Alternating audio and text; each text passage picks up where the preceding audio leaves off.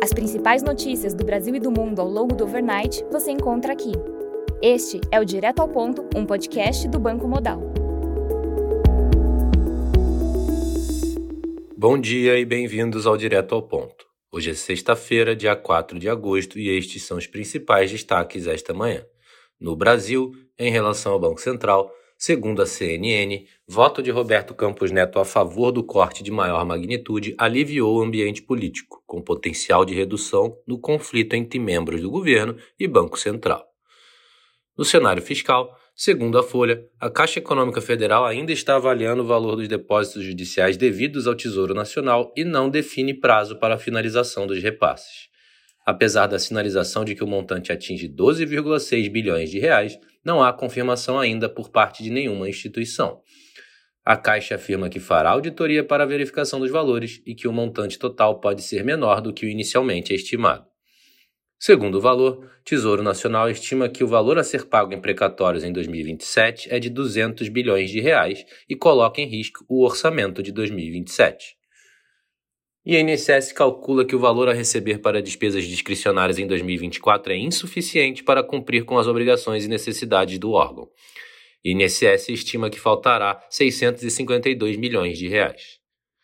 No cenário político, segundo o Globo, Câmara dos Deputados não vai votar arcabouço fiscal na semana que vem. Arthur Lira decidiu não colocar o tema em pauta em função da indefinição a respeito da reforma ministerial a ser promovida pelo presidente Lula. Foco da Câmara na próxima semana será em educação. No cenário de crédito, relator do projeto de lei que incluirá o programa Desenrola vai estabelecer limite nos juros do cartão de crédito. O conteúdo original prevê que o Conselho Monetário Nacional vai estabelecer um limite para os juros aplicáveis no rotativo do cartão de crédito. No cenário internacional, na zona do euro, as vendas no varejo de junho registraram queda de 0,3% na comparação mensal, abaixo do esperado 0,2% e do anterior 0,6%.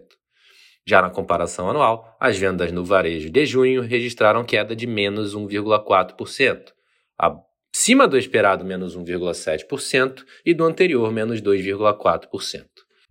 Na Alemanha, Industrial Orders de junho registraram avanço de 7% na comparação mensal, acima do esperado menos 2% e acima do anterior 6,4%. Na China, o Banco Central anunciou medidas para aumentar a liquidez no sistema financeiro do país e prover suporte para financiamento de dívidas. Na agenda do dia, destaque para a divulgação às 9h30 da manhã do payroll nos Estados Unidos. Nos mercados, o dólar index avança 0,05%. O S&P futuro sobe 0,1%, enquanto o DAX futuro recua 0,6%. No mercado de commodities, o WTI avança 0,45%, enquanto o Brent sobe 0,5%. Estas foram as principais notícias do overnight. Um bom dia a todos e até o nosso próximo podcast direto ao ponto do Banco Modal, na semana que vem.